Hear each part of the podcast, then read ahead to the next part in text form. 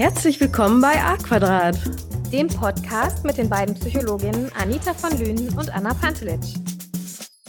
Hallo liebe Anna. Hallo Anita. Hallo liebe Zuhörer. Also heute geht es um das Thema Verlustangst und Verlustängste. Ich habe gehört, dass viele von euch damit beschäftigt sind oder du vielleicht auch gerade, der zuhört oder die gerade zuhört. Ähm, dass es immer mehr Thema ist, Dinge zu verlieren, aber auch Personen zu verlieren. Ne? Es sind ja nicht nur Personen, die wir verlieren können, sondern auch Dinge, die wir lieb gewonnen haben. Es sind liebe Menschen, die wir in unserem Leben haben wollen, liebe Dinge, die wir äh, haben wollen, die vielleicht ja eine sentimentale Bedeutung be bekommen haben durch die Person, die uns das vielleicht geschenkt hat oder mit der wir auch groß geworden sind. Ähm, wie Verlustangst entstehen kann, ist zum Beispiel, dass man halt verschiedene ähm, ja, Ängste entwickelt oder dass man halt auch Selbstzweifel hat, dass man in seinem Selbstwert generell so ein bisschen erschüttert ist, verletzlicher ist gerade, ähm, sich auch nicht wohlfühlt mit sich selbst und dann hat man extra große Verlustangst, weil man das Gefühl hat, man reicht der Person nicht, wenn man jetzt Angst hat, eine Person zu verlieren. Was für Zeichen kennst du noch, Anna, mhm. bei der Verlustangst? Ja, also klassischerweise kenne ich eben auch Verlustangst als, oh, das merke ich gerade, mein Bonbon stört ein bisschen beim Reden. Ich entschuldige mich, bin ein bisschen angeschlagen. Ja. Also wenn es ab und zu mal klappert, ist das nur mein Salbei-Bonbon. Ähm, ich, klassischerweise kenne ich Verlustangst auch als eine Angst davor, jemanden zu verlieren, den man liebt und ähm, dann so alles dafür zu tun, dass das nicht eintritt. Und ähm, von den Ursachen äh, ist das häufig so, dass es da in der frühen Kindheit schon ähm, schwierige Erlebnisse gab, wie zum Beispiel die Trennung von den Eltern oder auch der Tod, der frühe Tod von einem Elternteil oder auch Eltern, die generell selbst super überängstlich waren und dann so überbehütend und nein, mach das bloß nicht, geh bloß nicht dahin, äh, ja, du könntest stolpern, keine Ahnung. Und ähm, das führt dann dazu, dass wir eine geringe Selbstwirksamkeit und einen geringen Selbstwert entwickeln und das macht uns abhängig. Ne? Also wenn ich selber das Gefühl habe, ich bin eigentlich nicht kein besonders toller Mensch, ich bin nicht besonders wertvoll, ich bin nicht besonders liebenswert, dann habe ich natürlich Angst, wenn ich jetzt schon mal jemanden habe, der mich liebt, dass ich den verliere, dass der mich einfach verlässt, weil alle anderen sind ja eigentlich viel toller. Ja, dieser Vergleich nach oben, das ist schon ziemlich frustrierend. Ähm, nach oben meine ich, wenn ich immer Leute sehe, die besser sind, das ist, ne, die über mir stehen, gefühlt. Und äh, wenn ich eine Person habe und die Person hat auch andere Personen um sich herum und ich sehe die und denke, ah, die stehen über mir, dann habe ich nochmal extra Angst. Dann äh, habe ich, bin ich dazu geneigt, eher die Person zu kontrollieren, wo sie hingeht, mit wem sie hingeht, weil die andere Person ist ja besser, man ist eifersüchtig und versucht, die Person extra an sich zu binden. Und ähm, genau, auch die da, Person. Dadurch zeigt, dadurch zeigt es, ja, ja, durch diese Eifersucht und diesen, diesen Kontrollzwang, ne? Oh ja, ganz dolle. Und äh, dass man dann doch vielleicht zum Handy greift und guckt, mit wem die Person sich schreibt, jetzt in der Partnerschaft vor allen Dingen, denke ich gerade auch in den Freundschaften sind ja auch solche Eifersüchteleien, dass man noch ja. immer nachfragt, ja, mit wem hast du dich getroffen und wie lange hast du dich getroffen? Und sich innerlich fragt, ja, warum eigentlich nicht mit mir? Warum durfte ich nicht dabei sein? Warum bin ich da ausgeschlossen? Und manchmal hat es, ja, banale Gründe. Manchmal liegt es nicht einfach an dir. Das ist nochmal ein anderes Thema. Ich finde, in Freundschaften kann man auch ehrlich kommunizieren, wenn einem was zu viel ist, aber gut.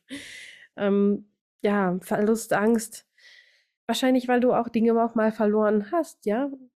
Wie diese Selbstwirksamkeit, weil, ja, dir es nicht erlaubt wurde, weil du auch wirklich auch mal eine Person verloren hast, weil dir auch wirklich mal jemand gesagt hat, nee, das ist mir zu viel, ich gehe. Mhm. Aber es muss nicht jederzeit passieren. Aber ich glaube, wenn wir da drin stecken, ist es so ein bisschen wie selbsterfüllende Prophezeiung, dass diese Dinge auch dann noch passieren, weil wir auch so handeln, weil sich die Person dann irgendwann eingeengt fühlt, wenn wir sie ständig kontrollieren oder eifersüchtig sind oder sie auch versuchen, manche versuchen auch, die Leute, Freunde oder Partner auch abhängig zu machen. Also, dass ähm, sie ne, bei dir bleiben. Ich weiß, Klischees und so, aber die sind mir schon öfters begegnet, verzeiht. Frauen, die extra ein Kind bekommen haben, um den Partner an sich zu binden. Weil sie Angst haben, den Partner zu verlieren. Und das ist eine verdammt schlechte Idee. Also ein Kind ist kein Werkzeug, ne, das mal an allererster Stelle. Das hat kein Kind verdient, als Werkzeug missbraucht zu werden. Und ähm, das funktioniert auch in den seltensten Fällen. Eine Beziehung, die nicht funktioniert, durch ein Kind zu retten, ist eine Utopie. Wir sind beide Mütter. Wir wissen beide, wovon wir reden, dass eine Beziehung ja. auf die härteste Probe gestellt wird, dadurch, dass ein Kind auf die Welt kommt. Na, das ist ja.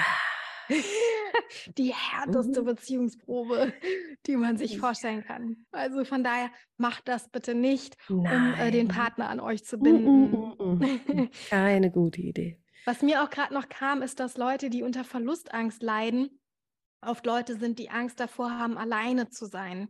Und zwar haben die Angst, alleine zu sein, weil sie unter einer erlernten Hilflosigkeit leiden. Also das heißt, sie haben gelernt, egal was ich tue, es gibt keine Rettung für mich in einer schwierigen Situation. Ähm, erlernte Hilflosigkeit ist ein Konzept, das hat man mit Tierexperimenten festgestellt. Wenn ich darauf mache ich ganz kurz einen Exkurs dazu. Ich glaube, das waren Hunde, die man in Zwinger eingesperrt hat und ähm, da gab es äh, Elektroschocks über den Boden und in der einen Box ähm, hatten die Hunde eben keine Möglichkeit, da zu entkommen, diesen Elektroschocks. Und in der anderen Box waren Hunde, die damit keine Erfahrung machen mussten. Und dann hat man eine dritte Box ähm, gebaut, wo es zwei Bereiche gab. Also da konnten die über so eine Kiste springen und da war dann der sichere Bereich. Und hat diese beiden Gruppen da reingeschickt, hat den Boden unter Strom gesetzt und die Hunde, die vorher noch keine Erfahrung damit hatten, sind über die Box gesprungen, haben sich in Sicherheit gebracht. Und die, die gelernt haben, ich kann eh nicht entweichen, ne? überall ist der Strom auf dem Boden, die haben sich hingelegt. Es ist echt, es ist sehr, es betrübt mich sehr. Ja, ein, ein, psychologische ein Forscher sind keine nette Menschen teilweise. Nein. Ein Experiment, aber es ist ein Experiment, was sehr plausibel dieses Konzept rüberbringt, was erlernte Hilflosigkeit bedeutet. Ja. Ne, dass wir das Gefühl haben, egal was ich tue, ich kann einer schlimmen Situation sowieso nicht entkommen, also versuche ich es auch gar nicht mehr. Hm. Ja, ja, und dann kommt man Dann auch in diese Verlustangst noch mehr. Na klar, Ähm, weil dann brauche ich ja jemanden, der mich rettet. Ich kann das selbst nicht. Ich brauche jemanden, der für mich da ist, der mich rettet, der mich unterstützt und der für mich sorgt, weil ich das selbst nicht kann. manche benutzen auch ihre Kinder dafür, jetzt nicht als Kit für den Partner, sondern ähm, auch, dass sie an den Kindern extrem klammern, dass sie ihnen nicht Autonomie, also diesen Freiraum geben, den sie halt auch brauchen, um groß zu werden und auch mal hinzufallen sondern klammern und je größer sie werden, desto näher kommt diese ähm, Autonomie und dieses distanzierte Verhalten, also dieses gesunde distanzierte Verhalten zu den Eltern und dann klammern die Eltern noch mehr und ähm, ja, leben das dann auch da aus, die Verlustangst. Aber eigentlich hat es mehr mit ihnen zu tun, aber ja, projizieren das quasi auf das Kind. Ja, absolut. Und das, das Blöde oder das Perfide ist, wenn man unter Verlustangst leidet, wie du ja schon gesagt hast, man bewirkt genau das Gegenteil von dem, was man möchte. Nämlich man äh, drängt den anderen noch weiter von sich weg, dadurch, dass man sich so verhält, dass man so übermäßig klammert, dass man so hilfsbedürftig, so abhängig ist oder versucht, den anderen zu überschütten, um den abhängig zu machen. Äh, dadurch geht der, das Gegenüber, egal ob das jetzt ein Partner ist oder ob das ein Kind ist, ähm, irgendwann einfach immer weiter zurück, immer weiter Schritte zurück. Und das führt dann zwangsläufig dazu, dass es einen Verlust real gibt.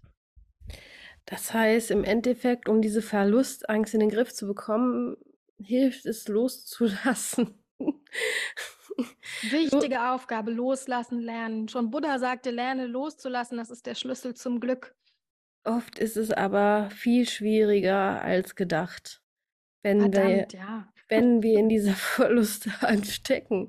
Und dann auch die Akzeptanz von dir, dass du so bist, wie du bist und dass du dich auch lieb hast und der beste Freund von dir wärst. Ich glaube, wenn wir alle uns lieb haben würden und uns der beste Freund wären, dann gäbe es viele psychische Störungen nicht so in dem Ausmaß. Stimme ich dir jetzt. zu. Es ist auch ein, ein Rat oder eine Empfehlung, die ich immer wieder Klienten gebe. Sie sollen sich mal so behandeln, als wären sie ihre beste Freundin Komisch, oder? Andere können wir besser behandeln als uns selber. Würdest du so mit deiner besten Freundin sprechen? Nee, niemals. Ja, dann sprich verdammt nochmal mit dir selbst auch nicht so. Sprich mal mit dir, als würdest du mit deiner besten Freundin sprechen und guck mal, was passiert, wie sich das anfühlt. Es ist wichtig, wenn wir unter Verlustangst leiden, dass wir unsere Ängste offen kommunizieren. Nicht im Sinne von, ähm, weil ich Angst habe, du gehst mir fremd, äh, verbiete ich dir jetzt alleine auszugehen abends. Ja, also nicht so, sondern du, ich merke, dass ich total unruhig bin, wenn du weg bist. Es macht mir echt zu schaffen und ich will das gar nicht, aber ich merke, dass ich da eifersüchtig bin, wenn ich sehe, du unterhältst dich mit jemand anderem. Und ich merke, ja, also auf die Art, dass wir kommunizieren, was bei uns los ist, ähm, um das einfach offen zu legen. Und dadurch entweicht oft schon ganz schön viel Druck So, jetzt haben wir gerade eine kurze Unterbrechung, weil Anita sich entschuldigen musste. Ähm, ich erzähle dir einfach noch ganz kurz ein bisschen was dazu, was wichtig ist, um ähm, über dieses Thema Verlustangst ähm, hinwegzukommen, um sich da zu entwickeln, um das ein bisschen loslassen zu lernen. Als allererstes ist es wie bei allem wichtig, die Selbsterkenntnis. Also, dass du merkst, was mit dir los ist, und ähm, dass du dich mit den Ursachen auseinandersetzt. Warum bin ich denn so? Was sind denn die guten Gründe? Was hat dazu geführt? Was gab es zum Beispiel in meiner Kindheit? Wir können ähm, ein Symptomtagebuch führen. In den Symptomtagebüchern wird festgehalten, ähm, was ist quasi passiert und wie habe ich mich damit gefühlt. Und so kannst du dir eigentlich ganz gut auf die Spur kommen, was für dich so die Auslöser sind äh, dass bei dir eine Verlustangst entsteht. Über die eigenen Ängste kommunizieren, habe ich ja schon gesagt, und ähm, eine Arbeit an deinem Selbstwert. Was immer gut ist, ist Entspannung, weil das dazu äh, hilft, deinen Stress zu reduzieren, dass du äh, Meditation machst, dass du Entspannungsübungen machst, die helfen dir einfach dein Anspannungsniveau zu senken. Hobbys und Freizeitaktivitäten, die du auch alleine machst, sind total gut, weil du dann eben lernst, für dich alleine etwas zu tun und auch ein Stück weit eine Selbstwirksamkeit entwickelst in diesen Situationen, wo du auf dich alleine gestellt bist. Und entweder kannst du das ganz alleine schaffen, je nachdem, wie stark die Verlustängste ausgeprägt sind, oder aber du merkst, nee, ich brauche professionelle Unterstützung und ähm, dann kannst du dir einen Profi an deine Seite holen. Ja, nochmal ein flammendes Plädoyer dafür, unsere Kinder zu stärken. Es ist so, so wichtig, dass wir den Selbstwert, die Selbstwirksamkeit von unseren Kindern stärken, damit die einfach ähm, gar nicht in diese Situation geraten, dass sie als Erwachsene unter Verlustängsten leiden und das mühsam und mühevoll wieder aufarbeiten müssen. Und das war's zu dem Thema heute, zum Thema Verlustangst. Und ähm, dann sage ich auch im Namen von Anita vielen Dank, dass du zugehört hast und hab einen schönen Tag. Tschüss.